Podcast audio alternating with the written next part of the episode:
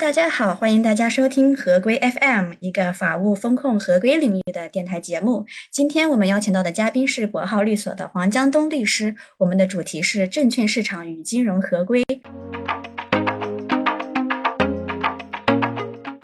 这个法律需求啊，我认为是大体是两个方面啊，大体是两个方面。第一个呢，就是第一个就是就是日常的证券合规需求。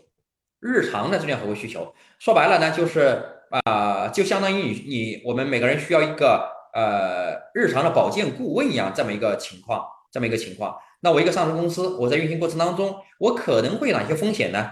我可能会哪些风险呢？我现有的这些制度啊，是不是够用了呢？啊，那我的这些这个相应的管理人员、相应的工作人员，他的意识和能力到位了没有呢？到位了没有呢？这个如果出现问题，我的这些嗯这些保障、这些保障和应对是不是有准备呢？等等这样一些问题，我们把它叫日常的证券合规需求，日常的证券合规法律需求。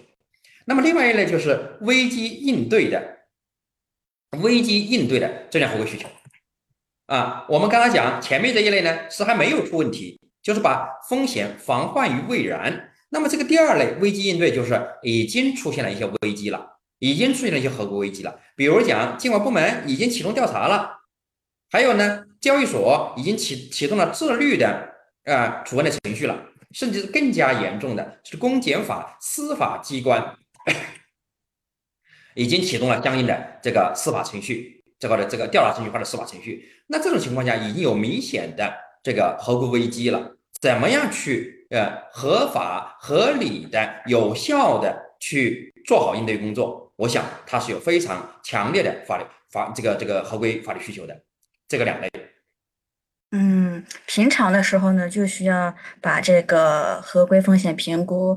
呃，做到一个日常化啊，日常的去和呃法律的专家顾问去了解一下自己在这方面有哪些问题，到底是制度的问题，还是人员的问题，还是其他的一些应对啊等等的。那如果说出现危机的话呢，那就尤其更加需要这个专业人士的帮助啊、咨询的意见了啊，然后怎么样去应对这些呃各种机构的这种调查，能够呃。符合这些监管呀、合规的要求啊，对。嗯，那您和您所在的机构有没有遇到过一些典型的案例呢？啊，这个当然有，这个当然有。我这里就举一个案例，就是呀，这个某个上市公司呢，它的董事长啊，其实不是董事长啊，他的实控人，他的实控人呢，呃，在跟朋友交流的时候呢。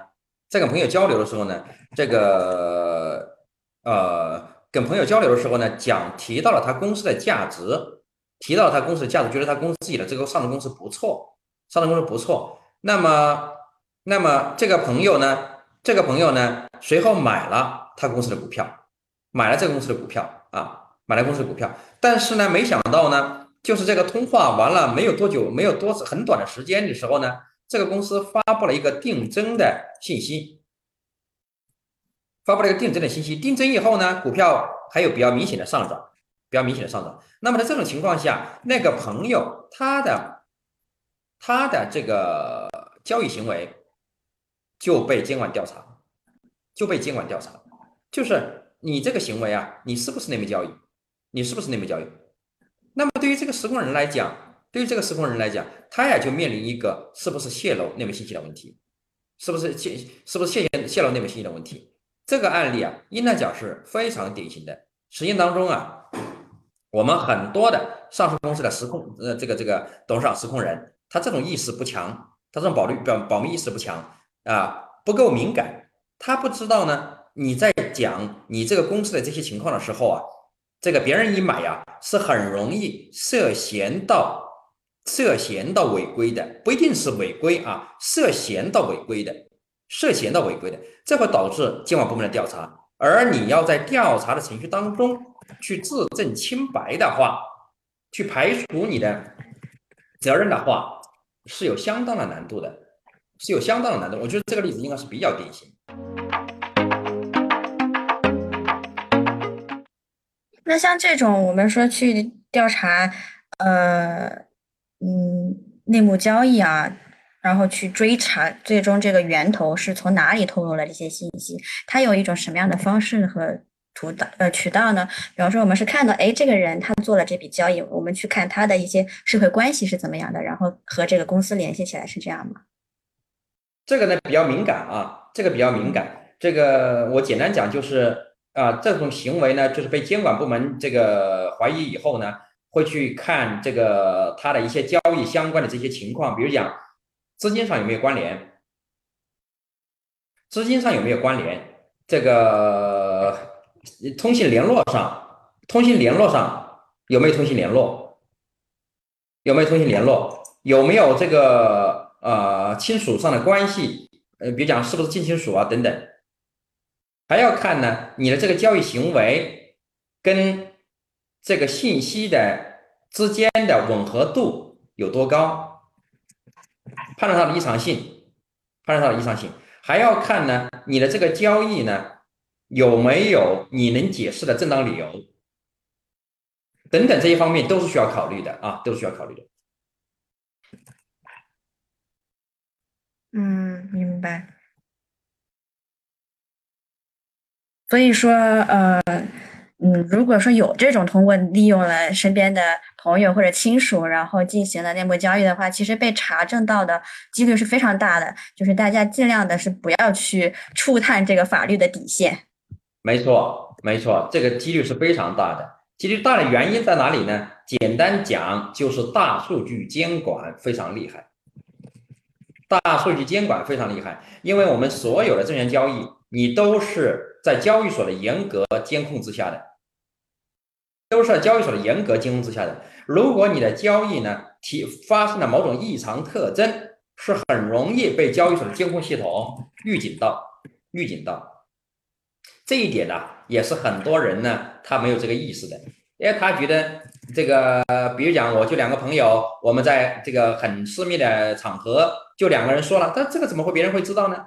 但是你的交易是是无时无刻不在监控之下的呀，而且这个监控的这个指标并不是很高的，就是那个指标阀值啊，并不是很高的。如果有什么明显的异常，是很容易很容易被监控出来啊，被监控出来。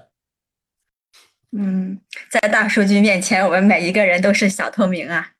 是的，是的。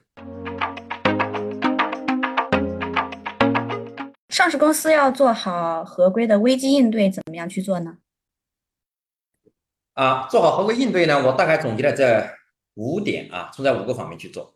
一个就是，首先你从基本态度上，你要配合监管，积极应对。配合监管，积极应对。配合监管，首先是你的义务呀。我们实践当中也有的公司呢，它不配合监管，甚至对抗监管，那引发更严重的后果，那是是不可取的啊。第二个叫了解法规，维护权利。你要把这个相关的法规，你得你得知道一下呀。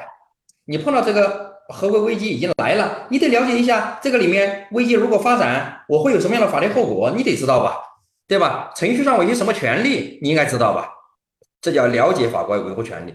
第三个叫有效沟通，促进理解。还是我刚刚前面强调的，你你应该是抱着一个友好友好沟通，好好好沟通这么一种态度去跟这个调查人员、跟监管部门。去做沟通，去做沟通啊！有时候你确实是一些无心的过失，那你争取要去促进理解。第四个叫及时整改完善合规。啊，有的情况下我们真的是犯错了，我们真的是有问题了，这个时候怎么办？赶紧改，赶紧改。制度不完善的，你要去完善制度；能力不行的，要去提高能力等等这些方面，你要尽量去帮他这个这个尽快的去整改，并取得这个实际的效果。监管部门看到你这个，哎，你确实你是你是全面是无心过失，你改的很快，而且改的很到位，那在处理上再怎么会考虑给你至少从轻吧，至少从轻吧。第五个方面叫借助外脑提高能力，借助外脑，什么时候典型的外脑？典型的外脑就像我们这样的专业的证券合规专业机构、中介机构、法律服务机构，那是典最典型的外脑，因为见得多，处理得多，合规经验丰富呀，啊。这个多数的上市公司来讲，他毕竟第一次碰到这种事儿，你说他有多多少这经验，那不大可能。不大可能，还是借助外脑提高能力呢，比较这个不可省略啊。嗯，好，这五点。嗯。呃，其实这几点还算比较容易理解，但是其中有一个说自己要了解法律法规，然后维护自己的正当权利，这个可能有些企业并没有想到，他只是完全在想啊，我做的不对的地方是哪里，没有想哎，其实呃，我也有一些是可以自己去主动去维护的一些权利。呃，主要是一些程序上的权利吧，程序上的权利，你比如讲呃。你比如讲，你在接受问询的时候，你在决议接受问询的时候，你这个笔录你要仔细去做核对，你要仔细去做核对以后再签字。还有过程当中呢，你可以提出你的申辩，你可以提出你的申辩，你可以提交这个申辩材料。如果对你处罚的话，你可以申请听证。多数情况下啊，你可以申请听证等等这样一些权利，你要知道吧？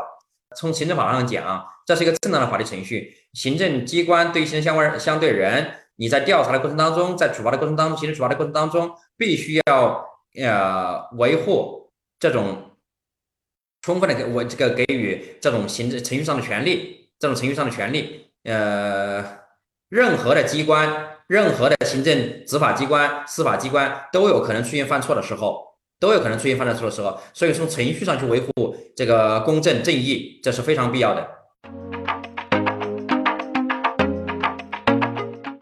那我们具体到这个领域的一些具体的。呃，犯罪类型哈，比方说内幕交易、操纵市场、信息披露违法这三类呢，是最具代表性的证券行政处罚案件啊。那首先我想请问您，内幕交易的类型有哪些？怎么样去认定？内幕交易的类型呢？我简单把它归纳呢，是这么几类。第一类呢是法定知情人自己交易，法定知情人自己交易。那谁是最典型的法定执行执行人呢？那就是上诉人董年高，那是最典型的法定执行人。如果他自己交易了，如果他自己交易了，那这个是内幕信息啊，是内幕交易，是内幕交易。第二类呢，就是法定执行人的近亲属或者关系密切的人。那什么是近亲属呢？配偶、父母、子女是最典型的近亲属。关系密切的人，法律没有再进一步做解释，我们可以，这就取决于实践当中啊监管部门的呃这个把握啊。这些人，这些人他的交易呢，他的交易跟内幕信息这个形成演变这个过过程基本吻合，基本吻合，他又不能做出合理的解释，就是不能自证清白，在这种强情况下。我们俗称，实际当中俗称叫推定内幕交易。你可以从我的讲述当中，你听出来，并没有实际没有就是直接的证据证明呢，法定执行人的近亲属他直接知悉了内幕信息做交易了，并没有，因为这个在实践当中证明确实是很难的。比如讲，董事长的小孩，他有一笔交易，呃，比较异常，又没有合理解释，你说要监管部门去证明说。